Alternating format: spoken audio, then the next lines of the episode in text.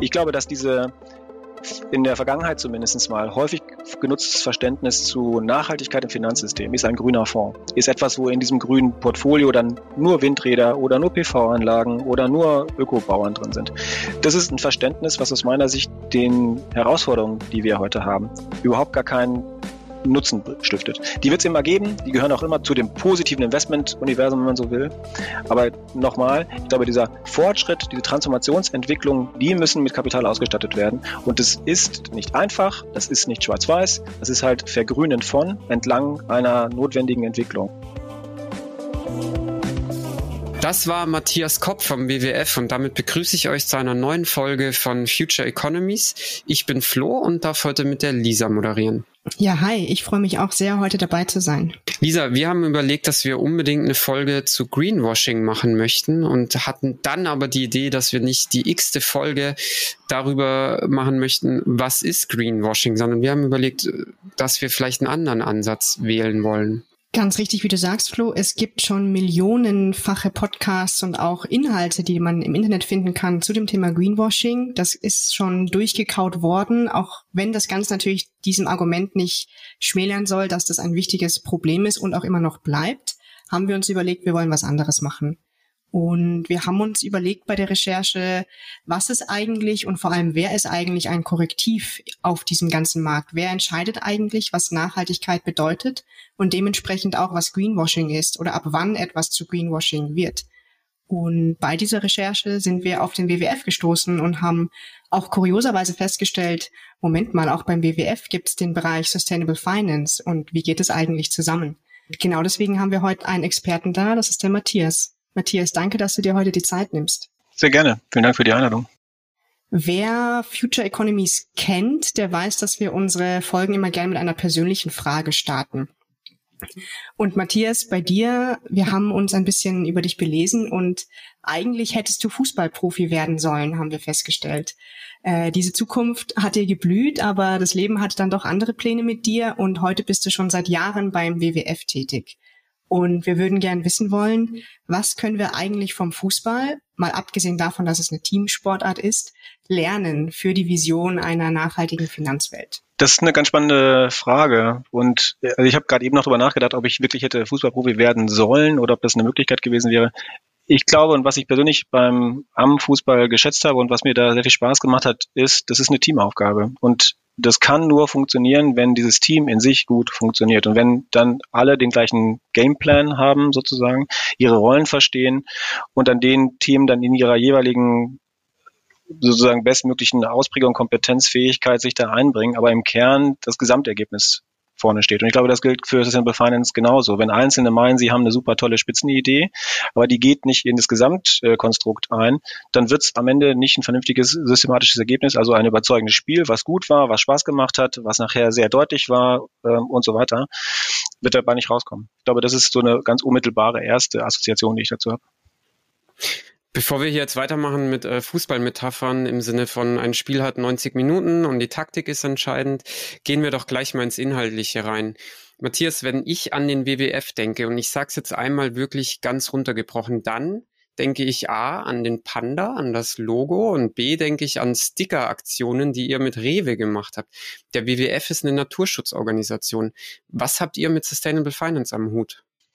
Der WWF ist erstmal eine Umweltschutzorganisation vom Selbstverständnis her. Und ich habe da vor 17 Jahren angefangen. Und damals gab es oder in dem Verlauf gab es etwas, das nannte man dann Global Program Framework im Sinne von, wie kommt das eigentlich zustande oder wo muss der WWF arbeiten, wenn er seine zwei Überziele den Verlust der Artenvielfalt und der Biodiversität äh, stoppen und umkehren und auch solche Dinge wie den Fußabdruck und das Klima stabilisieren. Wenn man das ernst nimmt, dann kommt man zwingend zu der Frage, dass die Art, wie wir auf die Fläche, auf die Schutzgebiete, auf die Arten wirken, über Ketten zusammenhängt.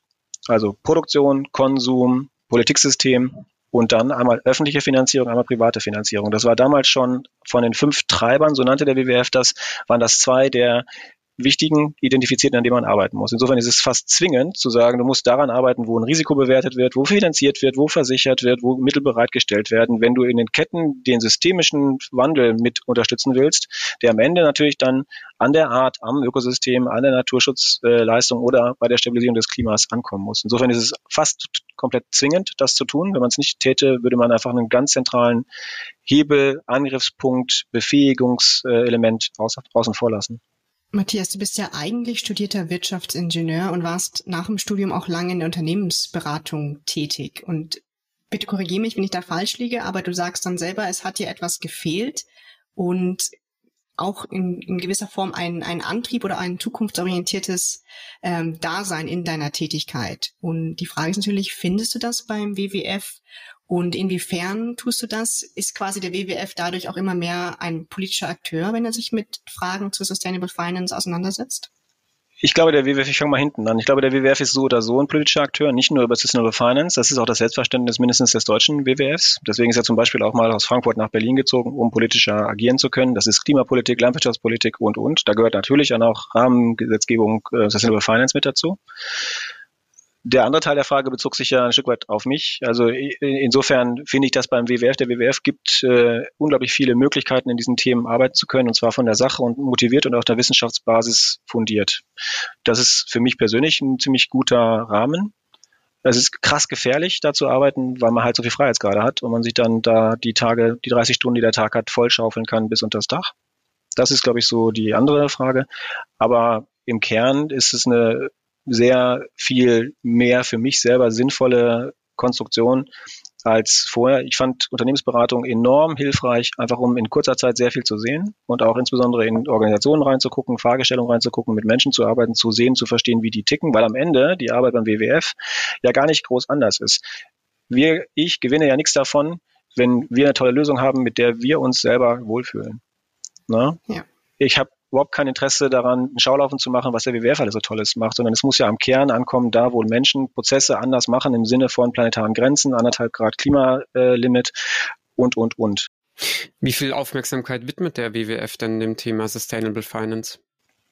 Der WWF ist ja nicht der WWF, das ist ein Netzwerk und es hat äh, dann sowas wie 40 Länderorganisationen, wenn man jetzt zum WWF gucken wollte. Ne? Und insofern haben wir ein globales Rahmengerüst, in dem wir arbeiten. Das sind neun Practices, so nennt der WWF das mittlerweile. Und von diesen neun Practices ist eins Finance. Also zu der Frage, wie viel Gewicht messen wir dem bei? Es ist eine von neun Schwerpunkt-Zielsetzungen, äh, an denen gearbeitet wird. Da sind solche dabei wie Arten, Wälder, Süßwasser, Meere, Küsten, Klima, Landwirtschaft, ne, was man erwarten würde. Und dann sind, es gibt drei Treiber, Practices, so nennen wir das, Märkte und Unternehmen, Politiksystem und Finanzsystem, die natürlich auch interagieren. Vor dem Hintergrund ist es eine, wie gesagt, ein, ein Schwerpunkt. Weltweit sind das allerdings von den 8000 WWF-Lern insgesamt was in der Größenordnung unter 400. Also es ist schon nicht ganz auf der Größenordnung, aber im Vergleich zu anderen Organisationen messen wir dem Thema schon, glaube ich, enorm große Bedeutung bei. Und wie sieht diese Zusammenarbeit des WWF mit dem Finanzsektor jetzt konkret aus? Wie können wir uns das vorstellen? Hat der WWF da ein, ein Selbstbild, an dem er sich orientiert in seiner Arbeit? Ja, auch das sind schon wieder zwei Elemente. Ne? Das Selbstbild vom WWF ist ko kooperativ, unterstützend, herausfordernd, als Begleiter, als Unterstützer zu arbeiten, ganz, äh, ganz ausgewählt, wenn nötig auch mal konfrontativ. Das gehört sicherlich zum Fächer dazu, ist aber nicht die präferierte erste Variante. Und in der Beziehung aus Finanzsystem, um das ganz konkret zu machen, wir arbeiten an der Frage, welche Methoden muss man denn eigentlich haben, um zu diesen Fragen Kapitalallokation, Finanzierungsentscheidungen, Versicherungsentscheidungen in Einklang mit planetaren Grenzen, woran, woran misst sich das? Ne? Was ist ein wirklicher Beitrag auf dem Weg zu diesen Zielen? Die zweite Frage ist die Akteursperspektive, mit Akteuren zu arbeiten, um diese Methoden auch mal dann zu demonstrieren, um sie in die, ins Leben zu bringen, um dann zu schauen, wie gesagt, was ich eben meinte, eben nicht, wir sind uns selbst genug und finden das toll, was wir da so alles basteln, sondern es muss ja dann in der Anwendung funktionieren. Insofern auch als Begleiter. Man kann das technisch auch sogar fast Beratung nennen, eine technische Umsetzungsunterstützung für Akteure. Wir arbeiten am Regulierungssystem, also beispielsweise die europäische Plattformarbeit zur Sustainable Finance Regulierung.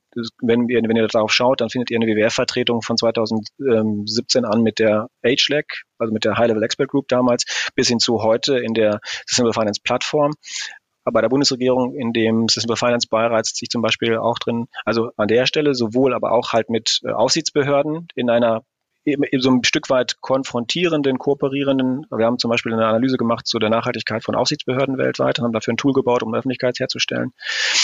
Ähm, aber wir versuchen auch immer mehr aus Deutschland heraus auch am Endkunden zu arbeiten, im Sinne von einem Leitfaden für jetzt zum Beispiel im August die äh, Über Überarbeitung der Wertpapierberatung mit Nachhaltigkeitsfragestellungen, um Menschen da eine Hilfestellung zu geben. Das sind so die, die konkreten äh, wenn man so will, Tools und Elemente. Dazu gehören Interviews, dazu gehören Politikarbeit, dazu gehören äh, parlamentarische Arbeiten, dazu gehören, wie gesagt, Arbeiten mit. Wir begleiten eine Pensionskasse und eine Versicherung dabei, was Net Zero für die denn bedeutet in ihrer Umsetzung.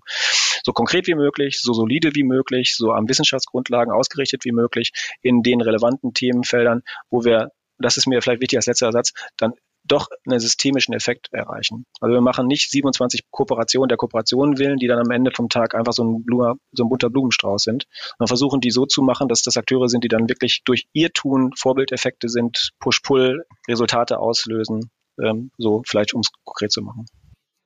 Wenn wir jetzt mal die Stakeholder von euch anschauen, das ist ja von bis von Privatpersonen bis hin zu Organisationen bis hin zur Politik. Sieht sich der WWF da auch äh, einer gewissen Form von Kritik ausgesetzt, so im Sinne von, ja, was hat jetzt der WWF mit Finanzen zu tun und warum müsst ihr jetzt hier noch mitspielen? Auf jeden Fall. Ich weiß nicht, ob ich das Kritik nennen würde. Das ist immer erstmal eine, eine Frage und die ist ja auch berechtigt. Und wenn ich die Frage nicht, nicht beantworten kann, dann habe ich ja erstmal auch ein Problem im Sinne der Glaubwürdigkeit und des Mehrwerts, der geschaffen wird. Ne? Ich glaube, es gibt sicherlich auch Kritik in dem, in der Hinsicht zu sagen, ja, diesen Beitrag hat es jetzt nicht gebraucht, weil er ist sehr oberflächlich, wenn man so will. Ne?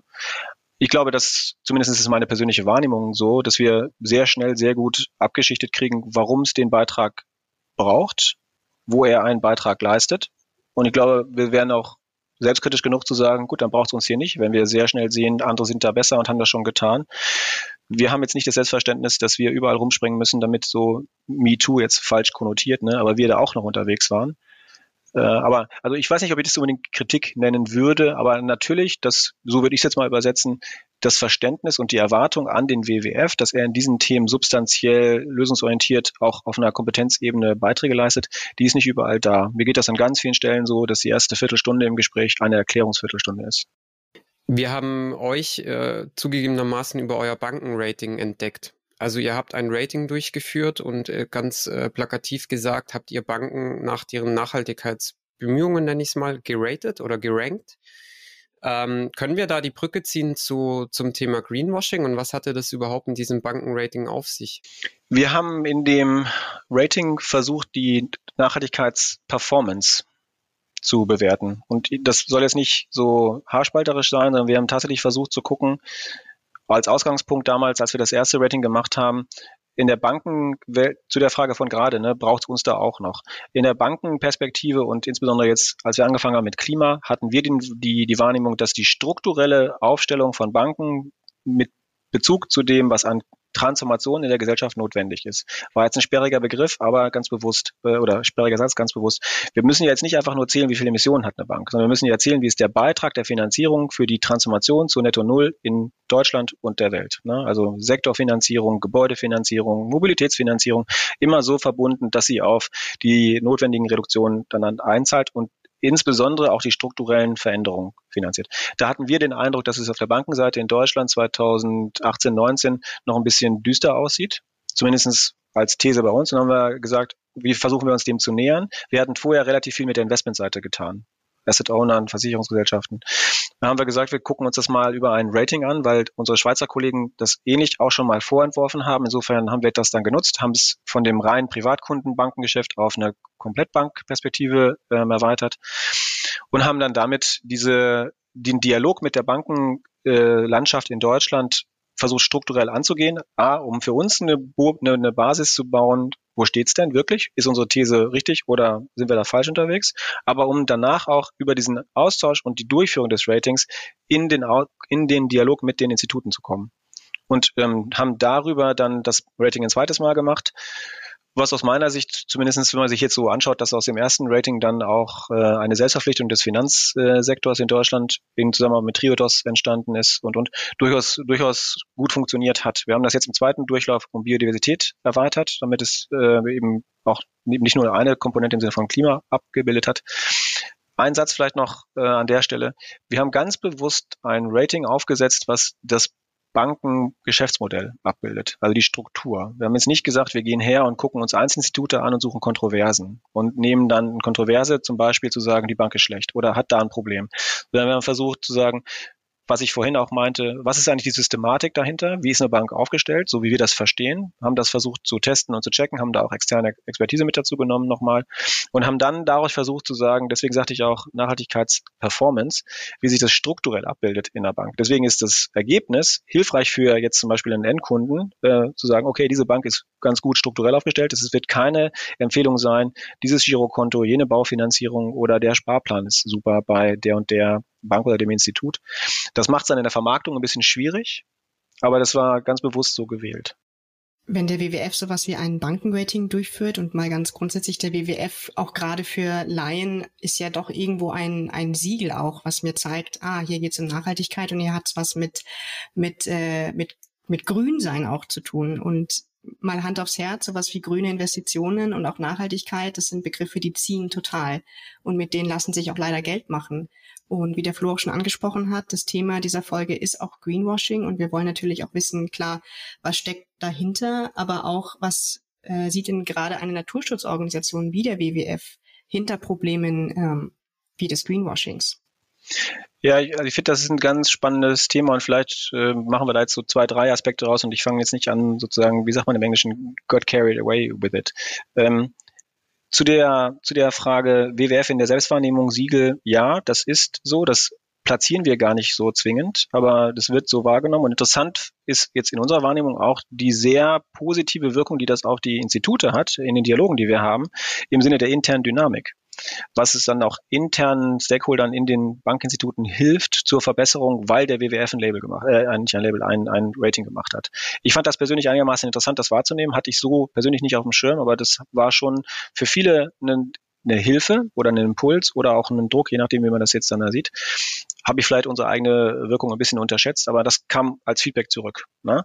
Zu der Frage Greenwashing ich finde es insofern enorm interessant, weil wir heute an ganz vielen Stellen Greenwashing an Themen haben, wo, wo wir ein Verständnis haben von etwas ist entweder gut oder schlecht. Etwas hat eine Schwelle überschritten und ist damit dann im Bereich von grün oder nicht und dann ist es dann im roten oder im schlechten oder im auszuschließenden Bereich. Wenn ich da jetzt drauf gucke, dann finde ich das gar nicht die zentrale Frage, sondern ich habe ja zwischendrin mal immer wieder so äh, angesprochen, das, was wir als Gesellschaft vor uns haben, und das gilt für Klima genauso wie für Biodiversität, das gilt für viele andere Bereiche genauso, sind wirkliche Veränderungsbewegungen, Fortschritte, Transformationsfortschritte. Und die erzwingen, dass wir uns mit den Akteuren, mit den Unternehmen, mit den Geschäftsmodellen beschäftigen oder mit den Vermögensgegenständen oder Assets, wie man das mal schon sagen will, die, die heute ein Problem sind. Also ich muss mich zwingend mit den Dingen beschäftigen, die problematisch sind und ich werde die allerhöchstwahrscheinlich nicht in einem Schritt zu was ganz Tollem machen, sondern ich werde sie verbessern. Ich muss sie aber entlang eines Pfades verbessern und dieser Pfad muss gut, gut, genug sein. Greenwashing für mich würde jetzt heißen, ich beschäftige mich mit irgendetwas, mache irgendetwas Willkürliches und schreibe da grün drauf oder so. Ne? Aber wenn ich, wenn ich eine nimm mir mal, bleiben wir mal bei diesem bisschen blöden Farbenspiel, wenn ich etwas Graues nehme und ich vergrüne das, ich vergrüne das aber so, dass ich da sagen kann, die Wissenschaft sagt, das passt. Ich nehme ein Gebäude und mache das Gebäude jetzt energieeffizienter, vielleicht noch nicht zum Passivhaus, weil ich nochmal eine Möglichkeit habe in dem Zeitfenster, was ich habe. Dann ist das super nachhaltig. Es ist noch nicht perfekt. Aber es ist der Fortschritt in der Zeit, der notwendig ist. Da würden heute an vielen Stellen Kritikpunkte aufkommen, zu sagen, oh, das ist Greenwashing. Aus meiner Sicht ist das nicht, sondern in dem Fall, aber es muss halt eben eine Grundlage haben, wissenschaftsbasiert im besten Fall. Ne? Und man muss klar sagen, dass es auf diesem Weg mit dem eindeutigen Ziel verbunden ist. Ich glaube, dass diese in der Vergangenheit zumindest mal häufig genutztes Verständnis zu Nachhaltigkeit im Finanzsystem ist ein grüner Fonds. Ist etwas, wo in diesem grünen Portfolio dann nur Windräder oder nur PV-Anlagen oder nur Ökobauern drin sind.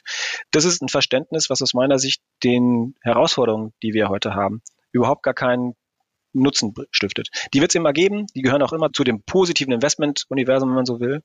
Aber nochmal, ich glaube, dieser Fortschritt, diese Transformationsentwicklung, die müssen mit Kapital ausgestattet werden. Und das ist nicht einfach, das ist nicht schwarz-weiß, das ist halt vergrünend von entlang einer notwendigen Entwicklung. Das geht unter, finde ich, in der ganzen Diskussion. Wir versuchen da drauf zu gucken. Das ist natürlich dann dementsprechend nicht nur von der Methodik her komplex, das zu fassen, sondern es ist auch kommunikativ nicht ganz so leicht rüberzutragen. Gerade in dieser aufgeheizten Haltung, die wir wie du es ja schon sagtest, äh, mit Greenwashing lässt sich Geld verdienen und es ist in aller Munde spätestens ähm, seit drei, vier Jahren, wo die Europäische Kommission diese Regulierungsintensität hochgezogen hat. Ne? Aber kann man das dennoch festmachen am Finanzmarkt, Greenwashing? Siehst du dann noch die Problematik? dass Dinge oder auch gerade für Investorinnen äh, Unternehmen als nachhaltig gelten, die es eigentlich dann doch nicht sind? Ich finde es nicht so, es ist nicht so eindimensional festzumachen. Ne? Also ähm, äh, im, im Greenwashing ist ja von der, wo wir gerade eben waren, von dem vom Grundpunkt her zu sagen, das ist eine falsche Behauptung, die draufsteht. Es ist nicht das drin, was draufsteht. Ne? An vielen Stellen steht äh, steht nachhaltig drauf und es sind Inhalte drin, aber der Wirkungsbeitrag passt nicht. Also ich möchte mich jetzt nicht mit der Impact-Investoren-Szene auf der Welt anlegen, aber im Kern ist ein Impact dadurch, dass man sicherstellt, dass eine, dass, dass ein Euro wirklich an ein Projekt ankommt und dieses Projekt in sich was Gutes tut. Das ist eine gewisse Form von Impact, aber ist das der Impact, den es braucht, um das System Klima zu stabilisieren zum Beispiel? Das ist an ganz, ganz vielen Stellen, steht Impact drauf, ist überhaupt nicht geprüft zum Beispiel. Ich würde das jetzt nicht Greenwashing per se nennen, sondern da ist ja eine richtige Intention dahinter. Es ist aber nicht aus meiner Sicht angemessen oder ausreichend beschrieben. Es gibt natürlich auch Impact-Produkte, die genau das tun. Ne? Aber das ist mal so ein kleines Beispiel. Und wie gesagt, ähm, in, in der Welt, in der wir leben, wo es um Schwarz-Weiß geht, um Skandalisierung und so, äh, ist es wahrscheinlich mit Komplexität nicht ganz so leicht ähm, daher. Das ist zum Beispiel einer der Gründe, warum wir bislang nicht so wahnsinnig viel auf der Produktseite gemacht haben. Gerade auch um diesem Thema so ein Stück weit aus dem Weg zu gehen. Aber das ähm, hilft nicht mehr. Wir werden ja auch genau in diese Ebene reingehen müssen, um Menschen, die keine Experten sind oder keine Expertinnen sind, an diesen Themen eine Hilfestellung zu geben. Na? Und dann wird dann wird's schwierig, weil es dann eben nicht mehr, okay, das Produkt gut, schlecht, sondern dieses Produkt heute gut. In drei Jahren wahrscheinlich nicht mehr. Ne? Hm. Was ich daraus höre, ist, ich sag mal, ein sehr ähm, pragmatisches Verständnis von dem Begriff Greenwashing. Es ist nicht schwarz-weiß, es ist nicht dogmatisch, sondern es ist sehr realitätsnah. Jetzt frage ich mich aber, ist denn der WWF komplett frei von Greenwashing? Wir haben nämlich äh, eine spannende Kampagne von 2008 ausgegraben. Ich weiß, es ist schon ein bisschen her, aber da ging es um das Thema Rewe und WWF retten mit Energiesparlampen Eisbären. War die Frage schon fertig? Das ist die Frage. Jetzt bin ich gespannt auf die Antwort. ja, ich glaube 2000, also was, man, was wir 2008 gemacht haben, würden wir heute ganz sicher nicht mehr machen in der Form, weil die Welt sich auch deutlich weiterentwickelt hat. Und ich glaube damals an, ich erinnere mich an dieses Beispiel jetzt nicht mehr, aber der, der Themenkomplex dabei ist ja einer, wo man auch eine, eine Grauzone hat im Sinne von Assoziationen, die hergestellt werden, die vielleicht gar nicht explizit draufstehen, aber mit denen dann gespielt wird. Ne? Ich glaube, da ist die heutige Aufmerksamkeit und auch das Verständnis deutlich anders. Ne? Also ich, ich, ich würde das ist jetzt meine persönliche Haltung. Ich bin ja nicht verantwortlich für unsere Klimaarbeiten, ne? aber ich würde nicht mehr die Assoziation machen, zu sagen, ich verkaufe diese, diese Glühsparbirne mit dem Eisbären. Jetzt muss man allerdings sehen, wo wir 2008 waren. Ne? 2008 waren wir ein Jahr vor Kopenhagen. 2000, ich erinnere mich noch sehr gut, dass wir, ich habe nämlich im Klimateam beim WWF angefangen, dass wir 2007, 2008 da saßen und uns gefragt haben, wie kriegen wir das Thema Klima alle drei Monate mal einmal in die FAZ? Ne? Heute haben wir das in jeder Zeitung jeden Tag 80 Mal und die Realität da draußen ist ganz woanders im Sinne der Schäden und auch der Aufmerksamkeit und die Anerkenntnis der Transformationsbedarfe. Ne? Ist ja einfach unendlich viel höher. Also man muss ja, ich will das gar nicht jetzt in irgendeiner Form rechtfertigen oder so, ne? aber man muss es ja in den Kontext packen. Die Frage war ja, ist der WWF frei von Greenwashing oder so? Ich glaube, heute kommen wir als Organisation auch in genau diese Frage, dass wir sehr viel offener über Notwendigkeiten und über Konflikte und Zielkonflikte und Dilemmata auch sprechen. Vielleicht einen letzten Satz zu diesem Aspekt. Ich glaube persönlich, das ist schon länger so, aber heute ist es auf jeden Fall so, die Welt, wenn wir die jemals gehabt haben, wo wir keine Zielkonflikte haben, wo man einfach sagen kann, das ist super, das mache ich. Ne? Und das andere mache ich nicht. Die ist vorbei. Wir leben in einer Welt von Kompromissen. Wir leben in einer Welt von Zielkonflikten. Wir leben auf jeden Fall in einer Welt von, das muss abgewogen sein, aber praktisch nichts, was wir tun, ist impactlos. Mehr. Und das haben wir bei erneuerbaren Ausbau und Naturschutz. Wir haben das bei ähm, Gas als Brücke mit noch verbleibenden Restemissionen. Wir haben das bei temporär zu hoch zu fahrenden Kohlekraftwerken, weil wir es anders nicht herkriegen. Wir müssen da, glaube ich, mal ein bisschen abschichten im Sinne der Entrüstung und des Getöses und im Sinne des Fokus auf das, worum es hier geht. Aber egal, was wir machen, wenn ich Gebäude instand setze, habe ich trotzdem Materialbedarf. Egal, was wir machen, wir haben immer Downsides. Und das gehört zu der Ehrlichkeit der Diskussion halt dazu, ist natürlich wieder ein bisschen komplexer.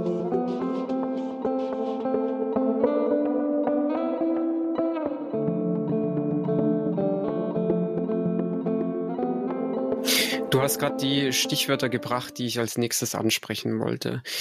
Die EU-Taxonomie dient ja ein Stück weit dazu, dem Greenwashing vorzubeugen und ein einheitliches Verständnis von Nachhaltigkeit zu kreieren. Jetzt hatten wir jüngst das Thema, dass äh, Gas und Atomkraft als nachhaltig eingestuft wurden. Getrennt hat unter anderem der Hashtag NotMyTaxonomy. Was kannst du uns dazu sagen? Die Entscheidung, Erdgas und Kernenergie jetzt als nachhaltig aufzunehmen in der Taxonomie, ist grundlegend falsch, ist wissenschaftlich falsch, sie ist grundlegend falsch im Sinne der Wirkungsweise der Taxonomie und sie beschädigt das Instrument sehr grundlegend aus meiner Sicht. Bei der Taxonomie, ich glaube, ihr habt ja schon auch eine Folge dazu gemacht, geht es ja nicht nur um die Einstufung im Sinne von, das trägt jetzt zu Nachhaltigkeit bei, sondern es gibt ja insbesondere auch dieses Do No Significant Harm, also die Prüfung auf Schadbeitrag. Und genau das wird hier grundlegend verletzt. Also aus meiner Sicht ist der zentrale äh, Schaden, der jetzt angerichtet wurde, einer für die Glaubwürdigkeit des Instruments. Aus meiner Sicht ist wissenschaftlich klar belegt, dass beide Technologien nicht in die Taxonomie hätten aufgenommen werden dürfen auf wissenschaftlicher Basis. Ist eine klare politische Entscheidung, eine klare politische Fehlentscheidung. Hat Deutschland seinen großen Anteil zu beigetragen in der letzten Legislaturperiode, um Erdgas damit auf die Agenda zu setzen. Jetzt ist es so, wie es ist. Aus meiner Sicht ist die Taxonomie jetzt damit möglicherweise schon wirklich strukturell beschädigt. Ne? Äh, ich glaube, dass wir aber mit dieser Taxonomie sowieso nur einen Fokus hatten auf grün, nicht grün. Das, was wir ganz dringend bei der Taxonomie-Diskussion brauchen, und das ist ja auch aus der Plattform jetzt als Empfehlungsschreiben an die Kommission gegeben worden, ohne dass da jetzt schon eine, eine Antwort ähm, verfasst worden wäre, dass wir eine Extended Taxonomy brauchen, die diesen Transformationsprozess abbildet, damit da die Suchkosten für die Akteure eben nicht so hoch sind. Dass sehr klar ist, folgende Technologie kann ich noch finanzieren für einen Zeitraum von, weil sie leistet einen Beitrag. Wir arbeiten zum Beispiel gerade an so einem Verstehstück zu dieser Extended Taxonomy für Veröffentlichung August, September, um, um dieses Thema auch in Deutschland nochmal viel stärker in die Debatte zu bringen, weil die deutsche Diskussion zur Taxonomie, jetzt insbesondere im Politikbereich, die ist schon arg absurd, ne? dass da unter der alten Bundesregierung, unter der letzten Bundesregierung, dass da die Diskussion aufgeführt wurde, wenn Gas nicht drin wäre, wird am Tag danach die Finanzierung nicht mehr möglich sein. Also da sind Angstbilder durch die Gegend getragen worden, wo ich echt nicht gedacht hätte, dass man damit ernsthaft eine Diskussion führt, hat dazu geführt, dass es jetzt aufgenommen wurde. Ne? Kernenergie in eine Taxonomie einzubauen, die primär für Finanzprodukte für Endinvestoren gedacht ist ist so sinnlos, weil es die Idee zerstört, eine Logik zu haben, die in allen Ländern funktioniert, weil wir mindestens mal in fünf, sechs, sieben Ländern in Europa wissen, wie Investoren auf das Thema schauen. Also alleine vor diesen verschiedenen Hintergründen und dem Ziel der Taxonomie, nicht nur Greenwashing zu verhindern, sondern auch effiziente Kapitalmärkte zu unterstützen, hat man sich da einfach komplett die Knie zerschossen. Ne? Ich glaube, dass es in der Vorgängerkommission auch nicht so weit gekommen wäre. Gut, politisches Ergebnis, sehr, sehr schade für das Instrument Taxonomie, Weiterentwicklungsbedarf dringend nötig. Ich glaube, die Lisa hat schon die nächste Frage auf den Lippen, aber ich drängel mich noch einmal rein. Ähm, das nächste Thema wäre ja die soziale Taxonomie, was da kommen wird. Ganz platt. Werden wir irgendwann darüber diskutieren, ob Panzer nachhaltig sind? Ja, ich, also ich bin jetzt kein Experte und ich verfolge den ganzen Prozess der sozialen Taxonomie nur mit einer gewissen Entfernung und die Grundlogik nach meinem Verständnis ist auch ein bisschen anders. Ne? Die Frage ist ja jetzt insofern schön provokativ. Äh, ich glaube, dass wir uns dahinterliegend ja Gedanken machen müssen, was, was für Werte wollen wir finanziert sehen. Werte jetzt nicht nur im Sinne von Vermögenswerten, sondern auch gesellschaftlichen Werten. Ne? Ich für mich persönlich muss sagen, mein, mein persönliches Weltbild zur Bundeswehr zum Beispiel oder zu einer Verteidigungsfähigkeit im Sinne, die man sicherstellen muss, die man auch finanzieren muss, hat sich in den letzten zwölf Monaten auch einigermaßen nicht grundlegend, aber schon verstärkt im Sinne, dass ich das durchaus für sinnvoll erachte, dass man eine Mindestausstattung da herstellen muss. Ist deswegen ein Panzer unter einer sozialen Taxonomie nachhaltig? Ist natürlich jetzt, wie gesagt, eine provokative Frage, aber ich glaube schon, dass diese dahinterliegende Perspektive finde ich, meinen ersten Punkt bestärkt zu sagen, was wollen wir eigentlich erreichen? Und um das abzubilden, um das Verständnis zu haben, dass Finanzflüsse so inhärenter Bestandteil unseres Wirtschaftssystems, unserer Möglichkeiten, Dinge zu erreichen sind, dann werden wir diese Frage sicher lösen müssen. Ob es eine Lösung, eine Antwort geben muss für die Frage, sind Panzer jetzt dann ähm, sozialverträglich oder nachhaltig, würde ich jetzt vielleicht mal offen lassen. Ne? Aber bei Klima ist das komplett klar dass wir solche Dinge lösen müssen oder bei Wasserverbrauch in einer wasserarmen Region, ne, zum Beispiel. Und wenn man diese ganzen Überlegungen, die ich ja deswegen anstelle, damit das System effektiver mit Dingen umgeht und eben auch systematisch, jetzt Rückverbindung zu meinem Fußballbeispiel, systematisch funktioniert und nicht der eine das so macht, die andere das so macht und der dritte nochmal wieder sich was anderes ausdenkt, weil das System dann nicht funktioniert. Dann ist die Wertigkeit von solchen Klassifizierungssystemen oder zentralen Kriterien, die ist schon hoch. Aber das, da darf man trotzdem das Denken nicht ausschalten. Ne? Sind dann auch die ESG-Kriterien für dich eine Barriere hin zu diesem Ziel der Transformation? Also ESG kurz für Environmental, Social und Governance, Kriterien, die ein Unternehmen oder auch ein Kapitalmarkt als nachhaltig bezeichnen sollen. Sind die zu schwammig? Braucht es da dann zum Beispiel jemanden wie den WWF, der da ein bisschen mehr Klarheit bringt? Ist eine super Frage, weil ich glaube, in der Ausgestaltung, also aus meiner Sicht, so in der, in der Ausgestaltung, wie wir heute ESG-Kriterien anwenden, helfen die nicht, weil die versuchen, Komplexität abzuschichten und in so ein starres äh, Thema reinzubringen. Das haben die Ratingagenturen auch verstanden und da gibt's jetzt ja Entwicklung. Wenn ESG-Kriterien aus Szenarien sich speisen, und wenn die Kategorien klar sind, ne, also zum Beispiel Umbau Sektor 1, Technologie so und so, und ich gebe dann dahinter dir eine Einordnung, dann wären solche ESG-Kriterien super. Wenn man jetzt Schubladen braucht, wo Umwelt, Soziales und Governance draufstehen, meinetwegen. Irgendeine Form von Kategorisierung wird die Welt ja immer nehmen. Und dass Governance eine wichtige Frage ist, ist auch klar. Und na, ne, insofern hänge ich mich nicht daran auf. Braucht es einen WWF dafür? Ich würde es mir wünschen, es bräuchte ihn nicht. Es gibt so viele andere spannende Dinge, die man tun kann.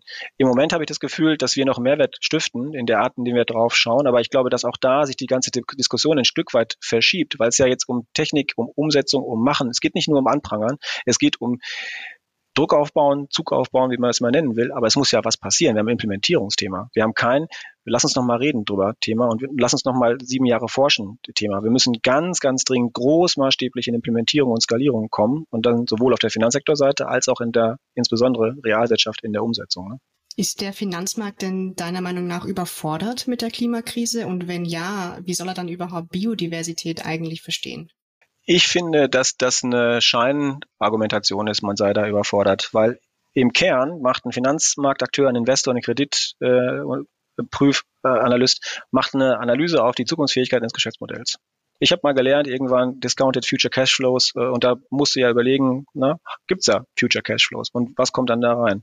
Wenn ich das nehme als ganz simples Modell, das ist jetzt eine Komplexitätsstufe mehr, aber ich finde es nicht überfordernd zu sagen, was sind die Herausforderungen für Sektor Stahl, Glas, Keramik, you name it, um dann da zu sagen, hat es Emissionen oder hat es keine. Also ich mache das natürlich ein bisschen versimpelt, aber wenn das Überforderung ist, dann finde ich das mit den äh, mit der mit der Bedeutung, mit der Wertigkeit kann ich schwer akzeptieren an an äh, an der Stelle. Ne?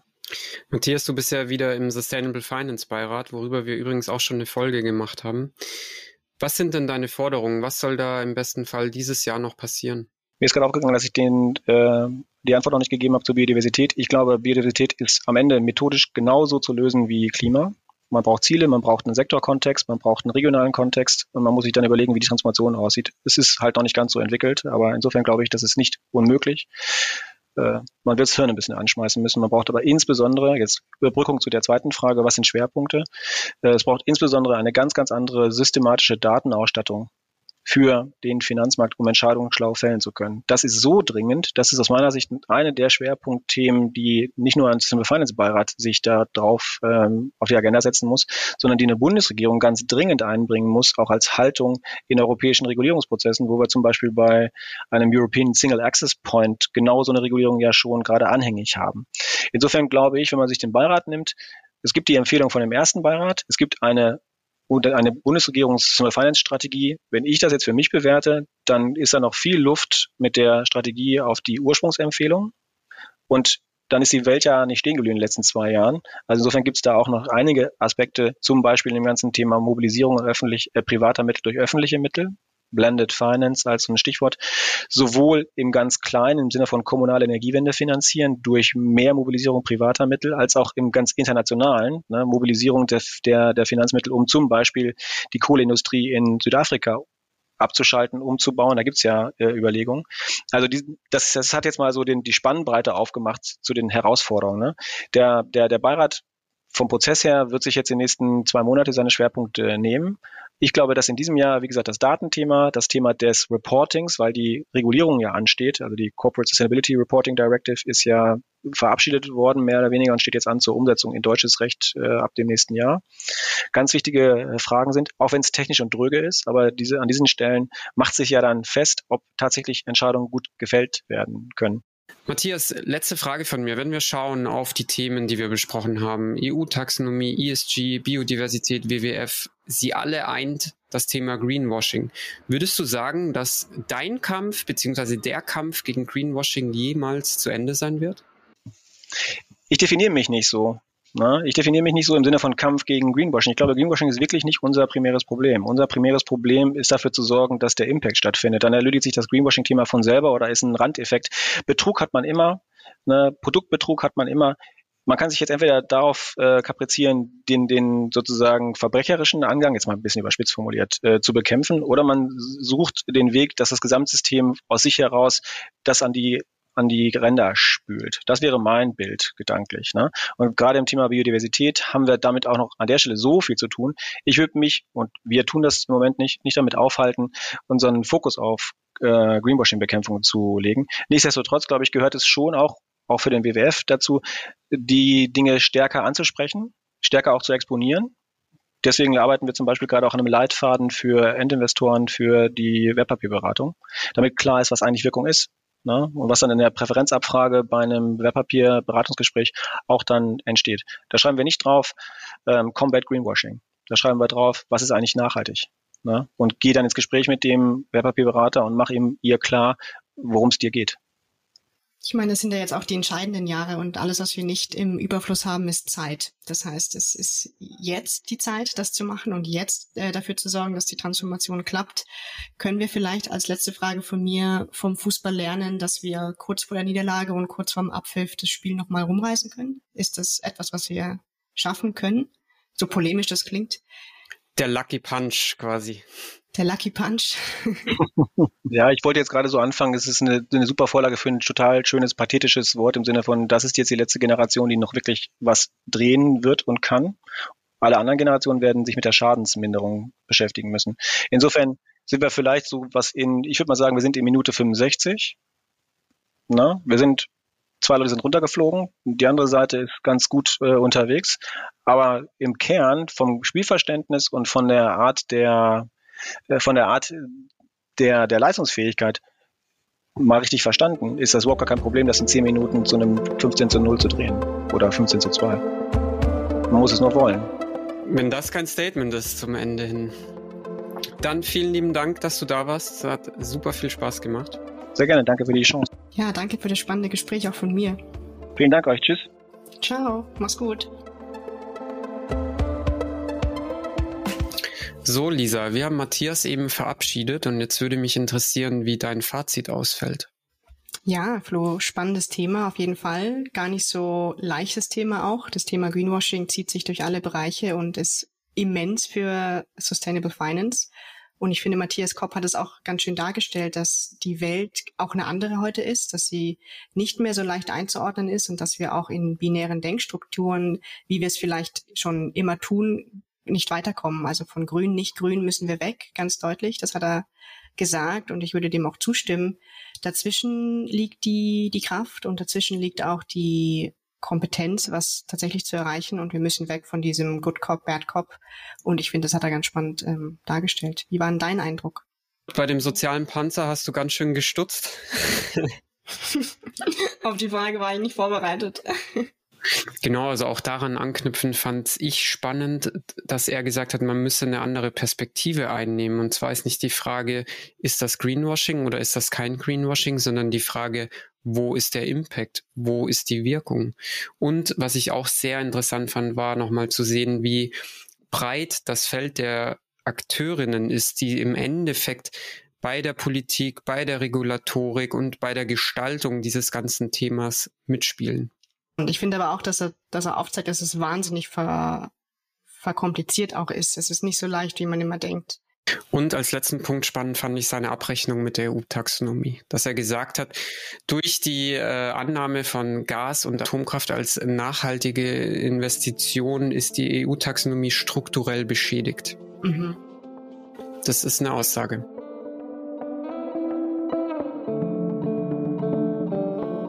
Das war eine weitere Folge von Future Economies, heute mit Matthias Kopp vom WWF gewesen zum Thema Greenwashing. Und wir freuen uns natürlich sehr, wenn ihr weiterhin auf dem Laufenden bleibt, was sonst noch kommt von Future Economies. Ihr könnt uns gerne auf unserer Webseite folgen. Wir sind auch auf diversen Plattformen vertreten, sei es Instagram, sei es Twitter, sei es LinkedIn. Wir freuen uns da immer über eine Nachricht, auch über Anregungen, Kritik. Wir können nur dann als Podcast besser werden, wenn ihr uns ehrlich eure Meinung sagt. Darüber freuen wir uns. Und auch wenn ihr einfach nur mal Hallo sagen wollt, immer sehr gerne. Vielen lieben Dank, dass ihr heute eingeschaltet habt, zugehört habt und bis ganz bald. Genau, bis zum nächsten Mal. Tschüss.